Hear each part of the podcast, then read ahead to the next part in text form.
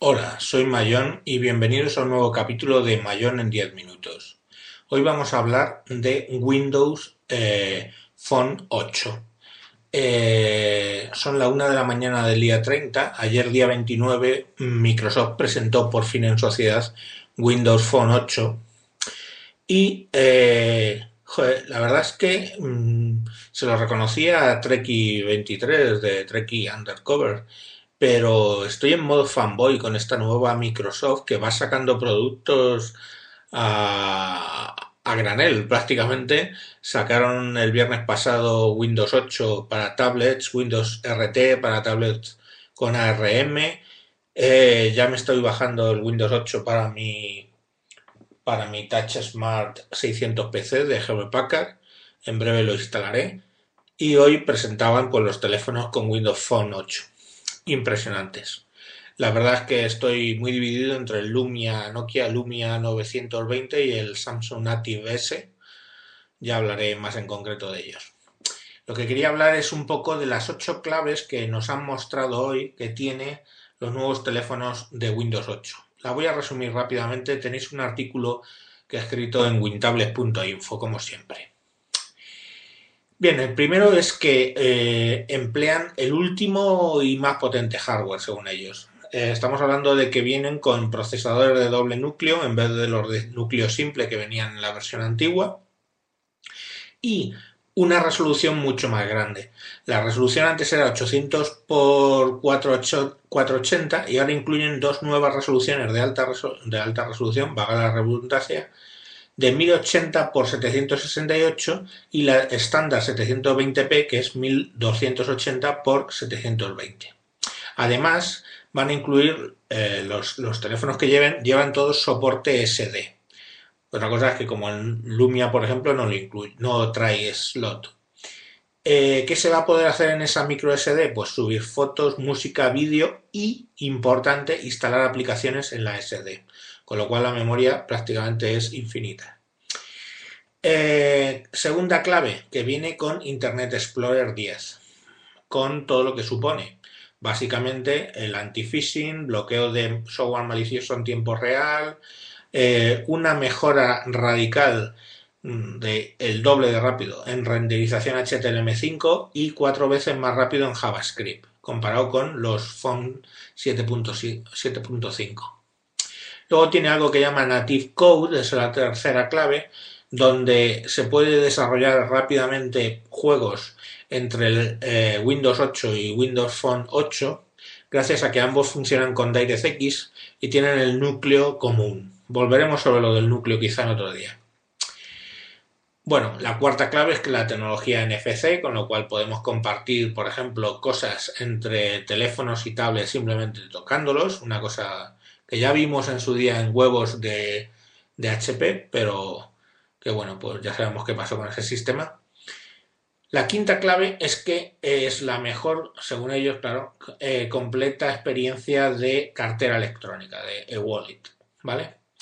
Eh, han optado por algo que ya sabía, que es que los operadores están sacando, promocionando que el chip, digamos, donde se almacenan los certificados y las tarjetas, etcétera, sea un chip nuevo de tipo SIM.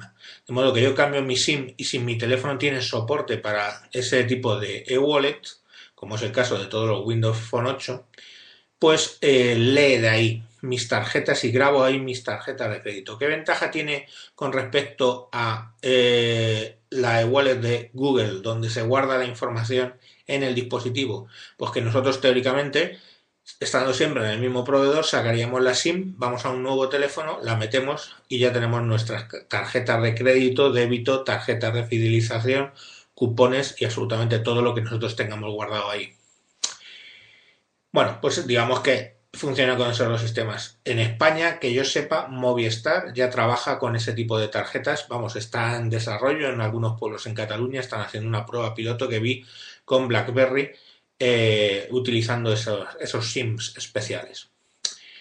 La sexta clave es Nokia Maps. Han decidido incluir Nokia Maps no solo en los equipos de Nokia, sino en todos de fábrica, en todos los Windows Phone 8. Eso es una noticia estupenda, por dos motivos. Primero la calidad de los mapas de Navtec, pero es que además los mapas son offline, con lo cual yo no necesito, como en el navigator de, de Google, tener una conexión de datos para poder circular. Y por supuesto viene con instrucciones giro a giro. Pues como os digo, es una grandísima noticia. Luego, una noticia que les encantará a los responsables de IT de las empresas, que llama, la clave número 7 es Windows Phone 8 for Business. Eh, bajo esa etiqueta lo que se engloba es la criptografía, el arranque seguro, la gestión remota del dispositivo, instalación remota de aplicaciones, tanto propias de la empresa como del market. Entonces, todo básicamente en la lista de deseos de un, de un IT manager, ¿no? Y por último, mm, está el cambio de la pantalla de inicio. Todos sabemos que en Windows Phone 7.5 eh, teníamos nada más dos columnas para estas tiles, para estos mosaicos que representan cada uno una aplicación o, un contacto, etcétera. Ahora viene con posibilidad de poner hasta cuatro columnas. Y una cosa que fue muy criticada, esa banda a la derecha que básicamente servía para abrir otras opciones, esa banda negra de la derecha ha desaparecido, con lo cual las tiles ocupan toda lo que es la pantalla, el mosaico. Por supuesto, customizable cada aplicación en tamaño, por supuesto en color, eh, está muy bien. Ya sabemos que es una clave menor, pero bueno. Todo esto y sobre todo la integración con Windows 8 ha podido ser posible gracias a lo que ellos llaman el Share Windows Core. ¿Qué quiere decir esto?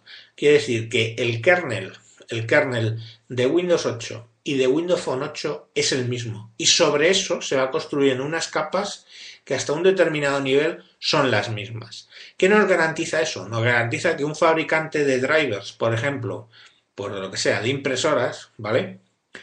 Nos saca el driver para Windows 8 y es muy fácil, muy fácil que el propio fabricante nos saque ese driver para Windows Phone 8. De modo que vamos a tener el mismo driver tanto en Windows 8 como en Windows Phone 8.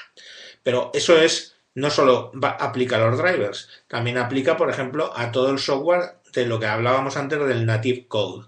El DirectX más el, lenguaje que nosotros elijamos para programar nuestros juegos en Windows Phone 8.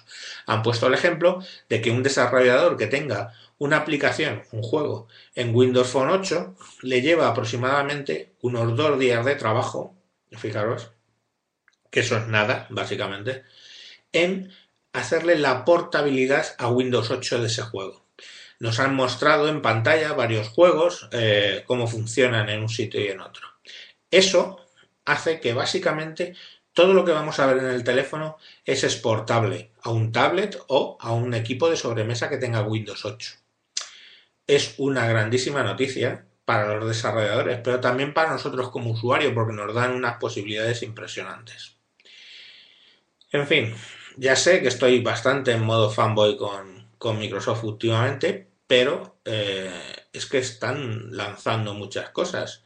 Apple se dedicó en su última keynote a mostrar el iPad mini. Eh, ya hablé sobre él, creo que en el blog, no sé si en algún mayor en 10 minutos, pero eh, y poco más, y todo el resto es y sí, esto lo mismo de antes, pero más pequeño, o lo mismo de antes, pero más grande, todo es lo mismo. Y ahora ha llegado Microsoft y ha revolucionado todo, porque integra ahora mismo eh, su Xbox 360, sus tablets, su eh, equipo de sobremesa, los teléfonos, absolutamente todo. Bueno, veremos qué resulta de esto y si vemos un reflotar, un resurgir de Microsoft, pese a que Steve Ballmer, que critiqué en su día muchísimo y sigo criticando probablemente, pues sigue a la cabeza de Microsoft. Veremos cómo evoluciona esto. Hasta aquí este nuevo capítulo. Podéis seguirme en Twitter en arroba tejedor1967 o en mi blog buscando por Google esas cosas del mundo. Un saludo y hasta próximos capítulos.